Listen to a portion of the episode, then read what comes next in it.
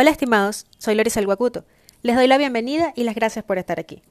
El día de hoy vamos a hablar acerca del despacho virtual en Venezuela y haremos una especie de crónica de lo que ha sido la reanudación de la actividad judicial en el país. Lo primero que hay que decir al respecto es que, por fin, después de casi siete meses de espera y siendo prácticamente uno de los últimos sectores en reanudar su actividad habitual, el día primero de octubre fue reanudada la actividad judicial en el país. Es decir, que a partir del de, el 5, que era la siguiente, empezaba la siguiente semana de flexibilización, se reanudó el despacho judicial. En segundo lugar, nos parece oportuno eh, aclarar en qué, de qué forma vamos a emplear el término despacho en relación a la actividad judicial o digamos en un contexto procesal, pues.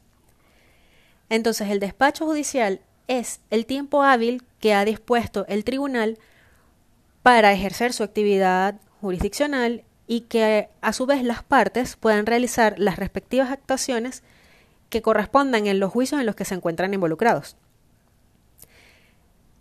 Es decir, es posible, por ejemplo, que sea esté disponible el acceso a las sedes en las que se encuentran los tribunales y que, sin embargo, alguno de ellos haya decidido no despachar. Bueno, esta suspensión del despacho realmente fue aplicó de una manera generalizada al nivel nacional y en todos los tribunales del país en el, en, en el lapso comprendido entre el 16 de marzo y el 30 de septiembre, ambas fechas inclusive. Esta, suspensión perdón, del despacho fue el resultado de una, de una resolución emitida por la Sala Plena del Tribunal Supremo de Justicia, según la cual no solo paralizaba el despacho, sino que en ese mismo orden de, de ideas suspendía igualmente el curso de las causas. Cabe acotar que la Sala Plena del Tribunal Supremo de Justicia es el órgano de mayor jerarquía en cuanto a organización y dirección de esta institución. Ahora bien, esta resolución no paralizaba en términos absolutos la actividad judicial, aunque sí era bastante generalizada. Solamente contemplaba unas pocas excepciones para la realización de algunas actividades. En primer lugar, los tribunales podrían llevar a cabo actuaciones que considerasen urgentes en los, en los juicios que ya llevaran en curso. En segundo lugar, podrían ser ejercidas las acciones de amparo constitucional y en materia de amparo se considerarían hábiles todos los días a pesar de la situación de cuarentena y a pesar de la suspensión del despacho. Asimismo, durante lo que la vigencia de la suspensión las salas constitucional y electoral del Tribunal Supremo de Justicia se encontrarían siempre de guardia. Estas, de hecho, son las mismas excepciones que siempre se contemplan durante el lapso que dura el receso judicial, el cual es igualmente decretado a través de una resolución, por lo que la resolución de, que, decreta, establece y da inicio al receso judicial es de, de contenido bastante similar a estas resoluciones que suspendieron el despacho en el contexto de la pandemia por COVID-19, obviamente, y enmarcadas pues en, las, en el decreto de alarma dictado, decretado por el Ejecutivo Nacional. Ahora bien, esta suspensión del despacho y de las causas estuvo vigente hasta el 30 de septiembre, ya que el 1 de octubre fue emitida una resolución de número 008-2020 de la Sala Plena del Tribunal Supremo de Justicia, con la cual reanudaban finalmente el despacho judicial a nivel nacional. Sin embargo, se acogieron al sistema o mecanismo empleado por el Ejecutivo Nacional que ha sido denominado 7 más 7, es decir, que durante la semana en la que corresponde la llamada flexibilización, será reanudada la actividad judicial a nivel nacional y la semana siguiente a la que corresponda la, la denominada cuarentena radical, entonces nuevamente será suspendido el despacho y con ello se suspenderán igualmente las causas. Es decir, que la actividad judicial avanzará una semana sí y una semana no. Eso en términos generales. Esta resolución estableció además una excepción que no contemplaban las anteriores, con respecto a las semanas en las que hubiese suspensión del despacho. Y esta excepción em, implica que podrían darse continuidad en las causas en, las que se acordase y fuese posible llevarlas a cabo mediante el empleo de herramientas telemáticas de información y comunicación conocidas como TIC. Ahora bien, como efectivamente esta resolución se acogía al esquema 7 más 7 y fue emitida un primero de octubre en el que todavía nos encontrábamos en la semana de cuarentena, de forma, eh, o sea, en la realidad, la actividad judicial inició el siguiente 5 de octubre. Ahora, ese mismo 5 de octubre, la Sala de Casación Civil emitió una resolución de número 05-2020 con la cual implementaba o más bien ampliaba el ámbito de aplicación de lo que ellos habían denominado despacho virtual. Esta modalidad pues ofrece la posibilidad de dar continuidad a los juicios inclusive en esa semana que corresponda cuarentena mediante el empleo de herramientas tecnológicas. Esta, esta modalidad, como les acabamos de comentar, eh, se trataba de una ampliación de su ámbito de aplicación, ya que anteriormente, durante la cuarentena, había sido aplicado un plan piloto en tres estados del país y únicamente para causas nuevas. Ahora, esta última resolución pues extiende la posibilidad de aplicar esta modalidad, es más, lo convierte en una regla, en todo el territorio nacional para las causas nuevas y en curso, y por supuesto para los tribunales que pertenezcan a esta jurisdicción, es decir, los tribunales de lo civil, mercantil, tránsito y bancario. Ahora, ¿cómo funciona esta modalidad? Pues lo primero es que la comunicación ahora se llevará a cabo y se está llevando porque ya se implementó desde el 5 de octubre de una manera fundamentalmente digital, por lo cual es necesario informar al tribunal de los correos electrónicos de ambas partes, números telefónicos y números de WhatsApp. Asimismo, los tribunales ya cuentan con direcciones de correo electrónico que han sido dispuestas para las comunicaciones oficiales relacionadas con los juicios que estén eh, que lleven en curso. Por otro lado, también fueron creadas páginas web de cada estado y del área metropolitana de Caracas, en las cuales es posible consultar la actividad que estén llevando a cabo cada tribunal. Estas páginas web tienen la siguiente estructura. El nombre de la entidad eh, .scc, que es sala de casación civil, Entonces, por ejemplo, en el caso de Caracas, del área metropolitana de Caracas, es caracas.scc.org.be. En la página web de cada entidad, cada tribunal dispondrá de una sección en la cual publicará eh, sus libros diarios de forma digital, con lo cual cualquier persona interesada puede consultar cuál es la actividad que está llevando a cabo cada tribunal. Asimismo, allí serán publicadas las notificaciones y cuando el tribunal llegue a sentencia, publicará allí los dispositivos de la sentencia. Entonces, ¿cómo se lleva a la práctica esta modalidad denominada despacho virtual? Pues tenemos como dos categorías de situaciones. En primer lugar, la de los, las causas nuevas y en segundo lugar, las que ya se encontraban en curso. Para el caso de las nuevas demandas es necesario enviar tanto el libelo como los anexos, es decir, el escrito de la demanda, como los anexos que, vayan eh, adjuntos a ella, en formato PDF al correo que corresponda a la unidad de recepción de documentos de los tribunales de la entidad.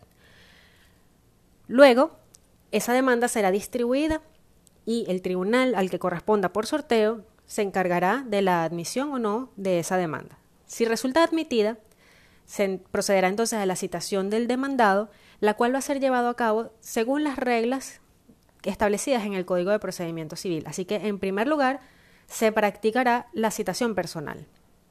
Esto es una aclaratoria muy importante en relación a este, a este punto tan delicado del procedimiento civil.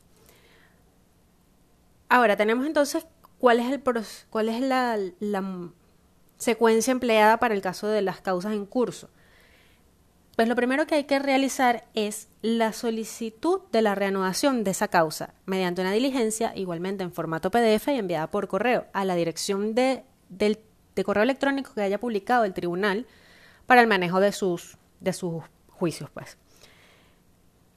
Este tribunal, una vez reciba la diligencia en digital, acordará la ocasión para que la parte consignante la lleve en físico, se confronte con con lo que se ha enviado en digital y se ha agregado al expediente. Una vez que el tribunal acuerde la renovación de la causa, lo hará mediante un auto de certeza, en el que va a establecer en qué estatus se encontraba esa causa y en qué momento del juicio se va a reanudar. Y asimismo, pues ordenará la, la notificación de la contraparte. Lo esperable es que en el caso de las causas en curso, en la mayoría de los casos, quienes soliciten la reanudación sean los demandantes y sea necesario solicitar la notificación del demandado. Es decir, eh, a partir de un punto ya ambas situaciones se manejan de la misma manera. Todos los demás escritos y diligencias que sea necesario consignar durante el juicio se van a, a consignar en primer lugar en formato PDF a través de la dirección de correo electrónico. Estos escritos y diligencias van a ser suministrados a la contraparte en este mismo formato y por vía de correo electrónico. Y cuando el consignante lo presente en físico, se va a confrontar con la versión digital y cuando se verifique su identidad será agregado al expediente. Así, con cada una de las actuaciones que se lleven a cabo durante el juicio hasta la sentencia, la cual también va a ser publicada en primer lugar en formato digital. Ahora, las actuaciones que por su propia naturaleza es necesario llevar de forma presencial no se van a realizar a través de mecanismos virtuales, se van a llevar a cabo de forma presencial, procurando siempre que haya la menor cantidad de personas posible, evitar la aglomeración y el respeto riguroso de las medidas de bioseguridad. Es lo que está planteado al menos en, en la resolución. Por lo tanto, y sobre todo a partir de este último comentario, es posible considerar que, estemos en presencia de un cambio sustancial de nuestro procedimiento. A nuestro entender, no es así, ya que se sigue rigiendo bajo los principios de escritura inmediatez que caracterizan a nuestro procedimiento. El cambio que se está llevando a cabo es fundamentalmente operativo en la manera de hacer las cosas, que eso no lo puede contemplar ninguna, ningún instrumento legal. ¿Cuáles son exactamente esas, la forma operativa en que esa ley se, se practica? En realidad, lo que, en lo que estamos, ante lo que estamos en presencia es ante una forma de hacer las cosas que evite la aglomeración de personas.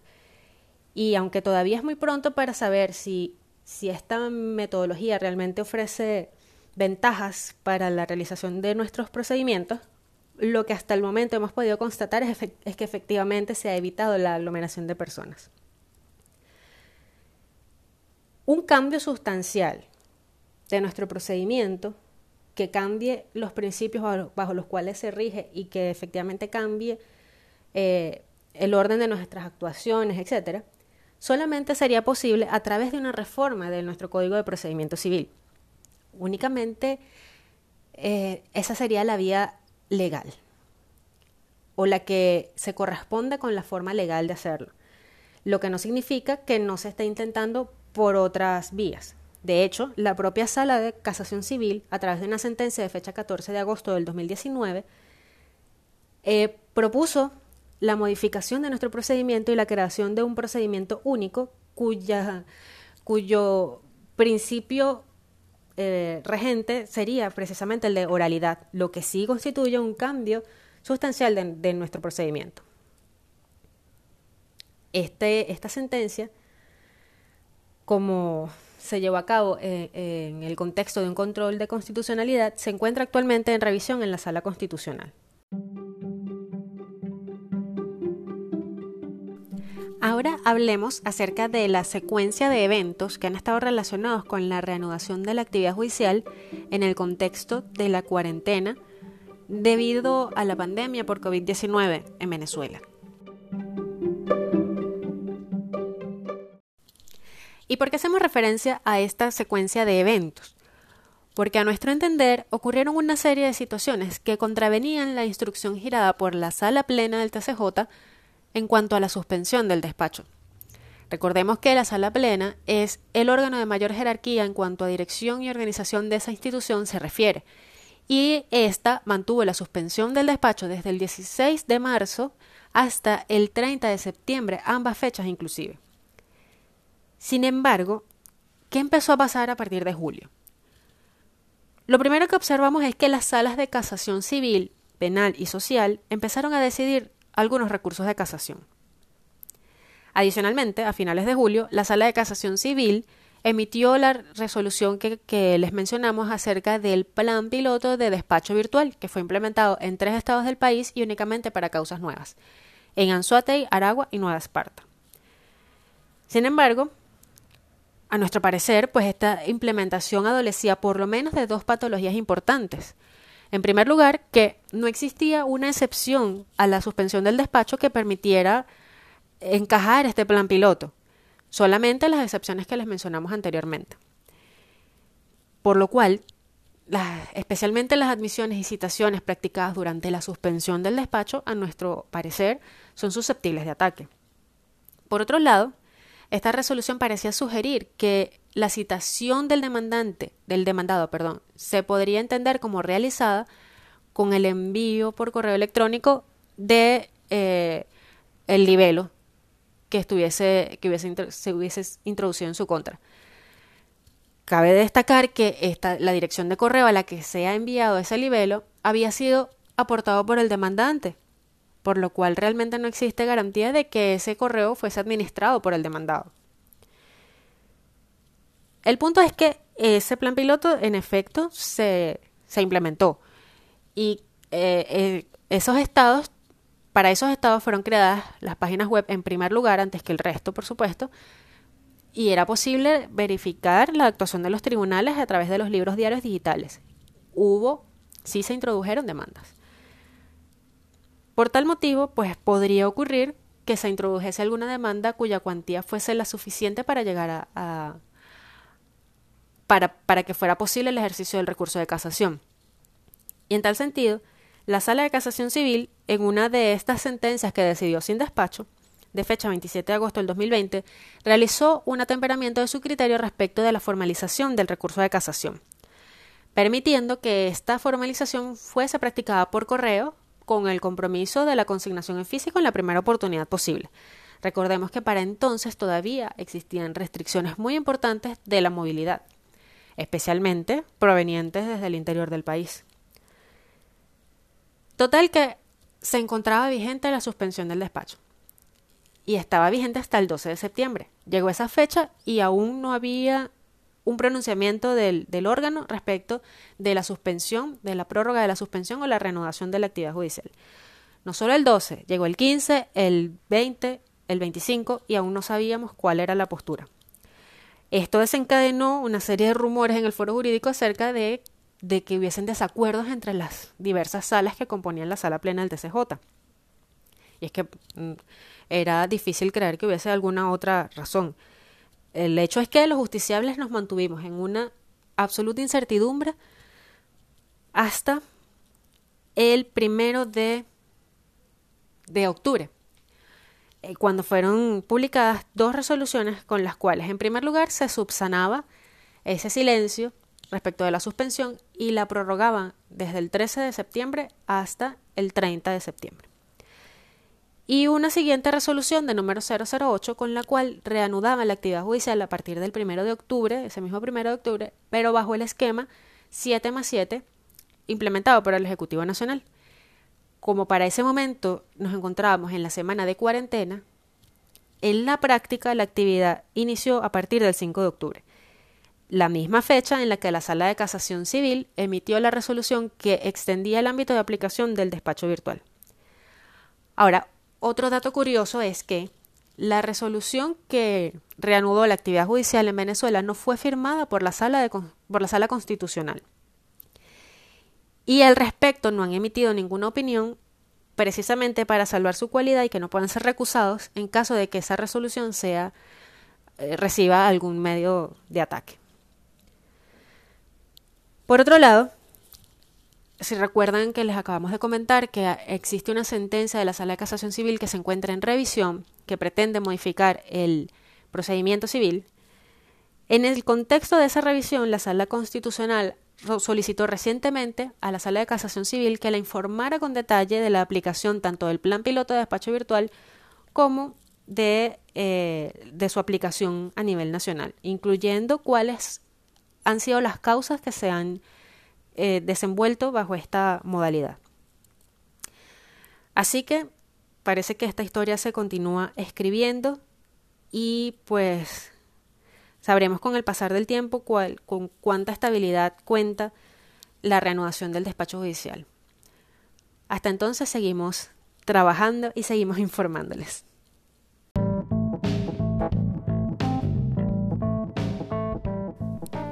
Así concluimos nuestro primer episodio de Lo Legal. Les agradecemos infinitamente que se hayan quedado hasta este momento. Les invitamos a que nos realicen los comentarios que deseen a través de un mensaje de voz por esta plataforma o que nos contacten a través de nuestras redes sociales. Pueden encontrarnos en Twitter e Instagram como arroba lgpisoabogada, en Facebook como arroba loricelguacuto, abogado, y en la web a través de la página loricelguacuto.wordpress.com. Ha sido un gusto compartir esta información con ustedes. Hasta un próximo episodio. Muchas gracias por su confianza.